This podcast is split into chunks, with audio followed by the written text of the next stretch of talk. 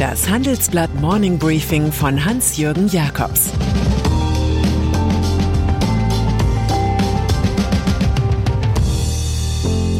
Guten Morgen allerseits. Heute ist Mittwoch, der 12. Mai, und das sind unsere Themen. Das große Abräumen beim DFB. FDP-Chef Lindner will Wirtschaft machen lassen. Der verschwiegene SAP-Deal des Hasso-Plattner. Nach einer kurzen Unterbrechung geht es gleich weiter. Bleiben Sie dran. Ich bin Dr. Robin John, Allgemeinarzt in Schönebeck. Das ist 15 Kilometer von Magdeburg entfernt und trotzdem zu weit, um hier Nachwuchs zu finden. Immer mehr Praxen im Salzlandkreis bleiben unbesetzt und Patienten haben lange Wege und noch längere Wartezeiten. Das muss sich ändern. Die besondere Nähe der niedergelassenen Haus- und Fachärzte ist in Gefahr.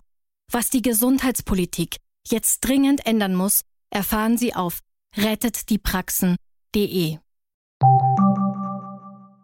Rücktritt im Fußball. Der Deutsche Fußballbund ist ein Twitter, halb Erwerbsladen, halb Sozialverband. Die Verantwortlichen bekommen ihn nicht so recht in den Griff. Deshalb scheiterte gestern Abend nach einer Präsidiumssitzung die komplette Führungsriege. Abpfiff. Präsident Keller will nächsten Montag nach nicht mal 600 Tagen seinen Rücktritt verkünden. Sein Kontrahent Generalsekretär Friedrich Curtius hat ebenfalls austaktiert. Vizepräsident Rainer Koch und Schatzmeister Stefan Osnabrücke treten beim nächsten DFB-Bundestag nicht mehr an. Dass DFB-Chef Keller außerdem seinen Vize Koch mit dem Nazirichter Roland Freisler verglich, ist eine letzte Unappetitlichkeit. So aber bleibt nichts vom Sturm und Drang Kellers, der verkündet hatte, für mich ist Neid das größte Gift der Gesellschaft. Der DFB setzt auf Neuanfang, wie einst China in den 1970er Jahren. Dort war damals die Viererbande entmachtet worden. Liberale. Es lief zuletzt prima für die FDP, so gut wie vergessen die Verantwortungsflucht im Herbst 2017. In der Pandemie waren die Liberalen die einzige ernstzunehmende Opposition und in Rheinland-Pfalz und Schleswig-Holstein wirkt die Partei effizient in den Koalitionsmodellen Ampel und Jamaika. Da ist es schwer, sich im heraufziehenden Bundestagswahlkampf zu profilieren. FDP-Chef Christian Lindner wirkt im Handelsblatt-Interview, als habe er gerade Capitalism and Freedom von Milton Friedman verschlungen. Die deutsche Wirtschaft ist längst auf dem Weg zur Digitalisierung und Dekarbonisierung, sagt er. Wir müssen sie nur machen lassen. Mit 60 Milliarden Entlastung für Firmen will er 120 Milliarden Investitionen entzünden. Steuersenkungen sollen zunächst auf Pump finanziert werden.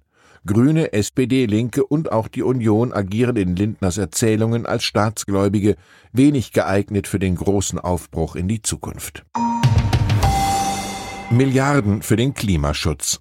Wenn wir über angebotsorientierte Wirtschaftspolitik reden, ist es gut zu wissen, welches Angebot gemeint ist, das gegenwärtige oder das künftige. Werden externe Umweltkosten eingerechnet und orientieren sich alle am neuen Kriterium Environmental Social Governance. Klar ist, das am heutigen Mittwoch verabschiedete neue Klimaschutzgesetz der Merkel-Regierung und weitere Ökopläne fordern viel Geld und auch Verzicht. Das schildert unser Titelreport. Berechnungen der Boston Consulting Group zeigen, dass in zwei Jahren keine neuen Öl- und Gasheizungen mehr installiert werden dürften, dass es am Automarkt in den kommenden zehn Jahren zum Ende der Verbrenner bei Neuzulassungen kommen müsste, dass der Kohleausstieg bereits in zehn Jahren und nicht erst in 18 Jahren zu vollziehen wäre. Das Fazit der Klimaexperten ist klar. Das Land ist aktuell weder kommunikativ noch regulatorisch auf die gravierende Transformation vorbereitet, die nun vor uns liegt. Die Generation Fridays for Future hat das in einem Bestsellertitel knapper gefasst. Ihr habt keinen Plan. US-Waffenlobby wankt. In den USA halten viele die National Rifle Association, abgekürzt NRA, für so mächtig, als würde sie gewissermaßen über dem Gesetz stehen. Das erweist sich als Irrtum. Ein Richter in Texas hat nun den Antrag der Waffenlobby auf Insolvenz verworfen. Dieser sei im bösen Glauben erstellt worden, auf diese Weise eine Untersuchung der New Yorker Staatsanwaltschaft vermeiden zu können, so die Begründung. Im Big Apple will man nun handfesten Indizien nachgehen. Danach soll die NRA bei Wohltätigkeitsfonds geschummelt haben. Mit dem Urteil entfällt der geplante Insolvenzschutz für die Lobbyisten in Texas. Der Richter warnte die NRA sogar vor der Eröffnung eines weiteren Insolvenzverfahrens an einem anderen Ort. In diesem Fall würde man die eigenen Bedenken wieder aufnehmen und könnte einen Treuhänder für die Finanzen der Waffenfreunde benennen. Macron scheitert. Eine empfindliche Niederlage muss Frankreichs Staatspräsident Emmanuel Macron hinnehmen. In der Nationalversammlung scheiterte er überraschend mit seinem Gesetzentwurf für einen Corona-Gesundheitspass. Ihm fehlten dabei wichtige Stimmen aus dem eigenen Lager, und zwar von den Abgeordneten des Mouvement Demokrat. Dort moniert man, es fehle ein Dialog und Willen zum Zuhören. Deshalb stimmte die gesamte Fraktion gegen Macron. Für den dupierten Präsidenten war der jetzt abgelehnte Gesundheitspass ein entscheidendes Mittel bei den geplanten Lockerungen in der Pandemie. Offenbar ist das Gesetz aber schlampig vorbereitet worden. Macrons Macht ist am Schwinden. Beides ist schlimm, aber Trost kann sich der Mann im Elysée bei Thomas Edison holen. Ich bin nicht gescheitert. Ich habe zehntausend Wege entdeckt, die nicht funktioniert haben. Und dann ist da noch Hasso Plattner, der Mitgründer, Aufsichtsratschef und Großaktionär von SAP, sorgt für eine dicke Überraschung. Seine Stiftung, die Hasso-Plattner Foundation, taucht nämlich plötzlich in einem wichtigen Projekt des SAP-Konzerns auf. Dabei handelt es sich um ein Joint Venture mit der Beteiligungsgesellschaft DEDIC für das Geschäft mit Finanzsoftware.